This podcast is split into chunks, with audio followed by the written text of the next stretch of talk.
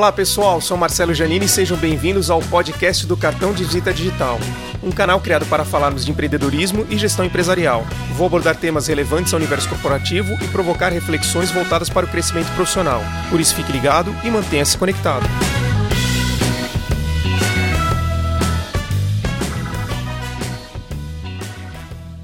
E o tema de hoje: políticas e procedimentos. Este é um tema muito importante e com certeza são instrumentos que precisam existir independente do porte e tipo de empresa. Quando falamos de políticas e procedimentos, estamos basicamente falando de como a sua empresa é gerenciada no dia a dia.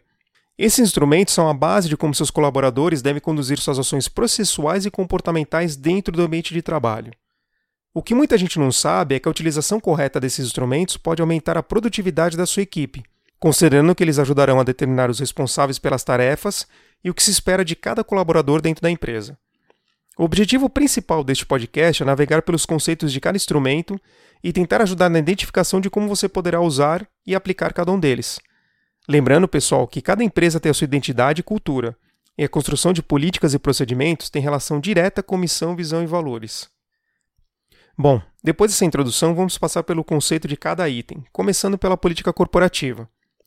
Segundo a norma técnica ISO 9000 de 2015, ela define política como intenções e direção de uma organização expressos formalmente pela alta direção. Mas a política também pode ser entendida como um conjunto de regras que se aplicam dentro das empresas e que ajudam a direcioná-las aos seus respectivos objetivos. A ISO, para quem não sabe, é uma organização não governamental fundada em 1947 e hoje presente em cerca de 189 países. A sua função é de promover a normatização de produtos e serviços para que a qualidade dos mesmos seja permanentemente melhorada. Ou seja, ela agrupa um conjunto de recomendações em cima das melhores práticas de mercado dentro de uma visão universal. A versão publicada de 2015 enfatiza a liderança e comprometimento da alta gestão, destacando o direcionamento estratégico da empresa e o que precisa estar alinhado com o contexto organizacional. O que essa norma ressalta é a abordagem da mentalidade de risco, planejamento, implementação e mudanças como forma estruturada do pensamento preventivo. Seguindo o conceito dessa norma técnica, a política basicamente deverá representar o planejamento estratégico da empresa e a identificação das partes interessadas. Para alguns especialistas, é a forma com que a empresa se relaciona com seus principais stakeholders. Em definição rápida e de maneira genérica, podemos dizer que as políticas estabelecem aquilo que se espera dos seus colaboradores dentro da empresa. As políticas de uma empresa são muitas vezes estruturadas com base nas áreas de negócio, e em seu conteúdo geralmente são descritos processos que têm relação direta com essas mesmas áreas. O documento precisa ter uma linguagem clara, objetiva, de fácil interpretação, considerando que todos os colaboradores da empresa precisarão ter acesso e conseguir praticar o que foi recomendado pela área de negócio. Vou citar um exemplo de uma política muito comum nas empresas para contextualizar o conceito anterior. Trata-se da política de contas a pagar. E o que normalmente diz uma política de contas a pagar? Estabelecer processos, prazos e orientações aos colaboradores para recebimento das notas fiscais, guias e quaisquer documentos para pagamento de compromissos firmados com seus fornecedores. De uma forma resumida, o documento descreve a diretriz de como a área de contas a pagar precisa receber e organizar os documentos corporativos. Além disso, o documento descreve também as premissas necessárias para executar as etapas do processo de pagamento, que neste caso é a função principal da área. Perceba que neste exemplo, o colaborador que ler essa política saberá rapidamente do que se trata e qual a forma que ele deverá enviar um documento para a área de negócio. Esta é a principal função da política corporativa.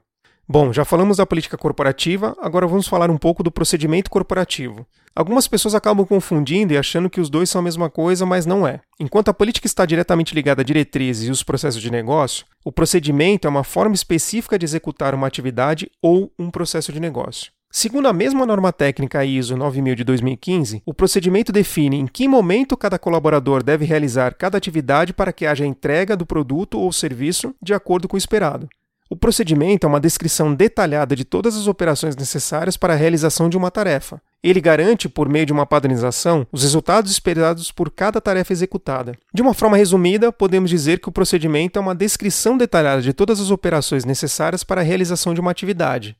Algumas empresas possuem áreas específicas para criar a gestão, atualização e aplicação das políticas e procedimentos. Entre elas destaco as áreas de compliance, controles internos, jurídico, controladoria e qualidade. A missão principal dessas áreas é manter a conformidade entre a divulgação e aplicação desses instrumentos dentro da empresa. Quem trabalha, já trabalhou em grandes empresas, já se deparou com alguma entrega de amostragem para que essas áreas possam comprovar que o discurso e prática estão sendo aplicados. Quando essas áreas encontram algum tipo de desvio, geralmente compartilham com o comitê interno e o tema avaliado em conjunto. A recomendação pode ser uma simples alteração em uma etapa do processo ou, nos casos mais graves, alguma penalização. Tudo vai depender do tipo de desvio ou do impacto. Aí pode ser de imagem, fiscal ou até mesmo financeiro. Quando uma empresa é auditada, esses são os principais documentos que os auditores solicitam para saber o nível de governança. Com posse nesses documentos, já seria possível estabelecer uma fotografia inicial do nível de controle interno de uma determinada empresa. Vocês devem estar se perguntando: e como é que os dois se relacionam no dia a dia? De uma forma resumida, as políticas destacam as diretrizes necessárias sobre uma área ou processo de negócio, e os procedimentos destacam como executar as atividades dentro de um processo de negócio. Existem muitas empresas que não possuem nem políticas e nem procedimentos para que seus colaboradores possam ter uma clareza do que se espera deles. Independente do tipo de empresa, as políticas e procedimentos são fundamentais. As micro ou pequenas empresas precisam encontrar uma forma de padronizar e divulgar as normas e procedimentos dentro do seu ambiente de trabalho. Reflexão que eu deixo para vocês é que não precisa ter um grande investimento em programas de controles internos para que funcione de forma correta. Basta ter disciplina para realizar a supervisão da diretriz e a execução das atividades seja pelo próprio empreendedor ou por uma área responsável. Nos casos das grandes empresas, é necessário que eleja uma área que ficará encarregada da gestão das políticas e procedimentos, ou seja, quem fará o controle dos documentos, quem vai controlar os versionamentos e aprovações desses documentos e por qual canal serão divulgados todos esses documentos corporativos. Espero que vocês tenham gostado do conteúdo e aguardo vocês para o próximo podcast.